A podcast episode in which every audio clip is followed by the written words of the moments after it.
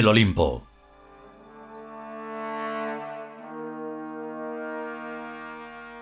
Vigésimo tercer capítulo. Sexta parte.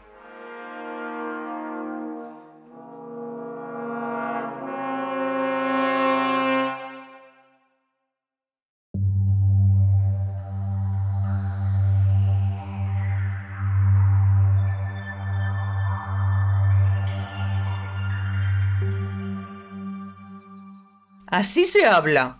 Dice Talla entusiasmadamente. Cuando nosotros estemos en Birk, no nos haremos de rogar para enviar a los pobrecillos guerreros, perdidos en el pasado, los signos claros que están pidiendo inútilmente. Desde luego, Dice K. ya sabremos cómo hacerlo, aunque no resulte fácil. Ahora, por ejemplo, tampoco sabemos cómo enviar un mensaje de aliento a Platón, a Pitágoras o a Julio César Imperator, que a lo mejor nos están pidiendo que les ayudemos. Para enviar algo al pasado hace falta imprimirle una velocidad de envejecimiento muchísimo mayor de lo normal. Se me ocurre usar las flores, que se marchitan pronto, y acaso también las subpartículas cuya existencia dura una fracción de segundo. Ya estamos con los cacharritos, Exclama Thor. con lo que me gustan. De cacharritos los menos posibles, Dice K.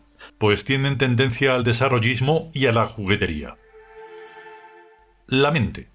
Si somos capaces de mover el aire con la mente, más fácil nos resultará mover las subpartículas. O mejor aún, traducir la materia a subpartículas. Si bien se mira, toda la realidad es geometría dinámica. O sea que los conocidos como Platón y Pitágoras y Julio César deben ser traducidos a estructuras dinámicas. Y dejar ya de una puta vez de considerar los tipos de carne y hueso, porque no lo son, Dice Thor. como ahora podemos comprobar plenamente. Y si Platón y Pitágoras y Julio César Dice K. deben dejar de ser considerados tipos de carne y hueso y pasar a ser considerados grandes estructuras de geometría dinámica mental, ¿por qué no también nosotros actualmente? Nuestros cuerpos son masas cuánticas y como tales poseen con el tiempo y el espacio unas relaciones completamente diferentes a las de los cuerpos de carne y hueso. Mirad a Platón. Está más vivo que nunca, pero ¿dónde? ¿En el ágora de Atenas o en los pensamientos? Hay que empezar rápidamente a convertirnos en seres mentales, en ideas y en palabras y en pensamientos, porque a esos el tiempo no les hace ninguna mella, ni los eventuales acontecimientos de las vidas humanas. Ahora sí que podemos empezar a entender el silencio de los dioses incluso cuando las cosas no vayan bien. El dinero no añade ningún valor ético al éxito verdadero y por tanto tampoco afecta a la historia ni al destino. Pero tampoco hay que olvidar que el dinero permite hacer cosas y es así un factor indispensable para ciertas formas de creación. Ahora bien, si ya se tiene el dinero suficiente, ¿para qué hace falta más? Ahora imagino que los dioses de Birk llevan muy al detalle nuestra contabilidad y ven que ya hay suficiente dinero. ¿Para qué? Y que en su momento tendremos suficiente dinero. ¿Para qué? Y así sucesivamente a todo lo largo de los siglos que nos separan. El mayor favor que nosotros podemos hacerle a Julio César es evitar que los conjurados de los idus de marzo acaben con la estructura cuántica dinámica de nuestro amigo. Y eso está hecho. Desde luego, Dice Thor. Julio César es ya para siempre el modelo de todos los buenos dictadores imperiales pasados y futuros. Y con eso no pueden acabar ni el puñal de Bruto ni las conspiraciones democráticas. Muy bien dicho. Asiente K suavemente. El modo de considerar es lo que importa.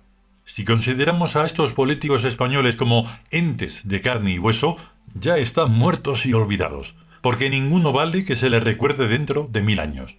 Ya están tan muertos que ni siquiera es necesario que los mate nadie. Lo único importante a retener es que esta gente también reencarna y que son los mismos sinvergüenzas que fueron ministros y ministriles de Felipe VI y de Fernando VII y de Isabel II y de todos los reyes holgazanes de las dinastías españolas. Por lo que hay que tomar precauciones en el futuro para que no vuelvan jamás a ser de nuevo advenedizos del poder y ratas del gobierno.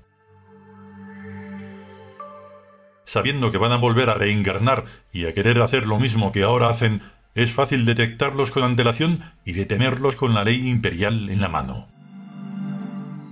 A eso le llamo yo previsión política, dice Lord bebiendo un té frío. O visión política de futuro, dice Thor bebiendo un refresco de cola.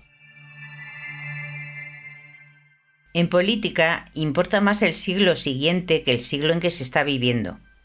Dice Eli tomándose un café.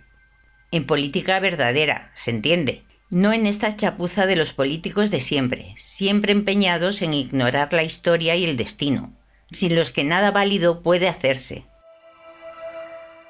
Ahora nuestro deber es remontar la grave crisis que es para el destino la Revolución Francesa y la aún más grave decadencia moral que hizo posible a tal revolución. Ojo a la burguesía.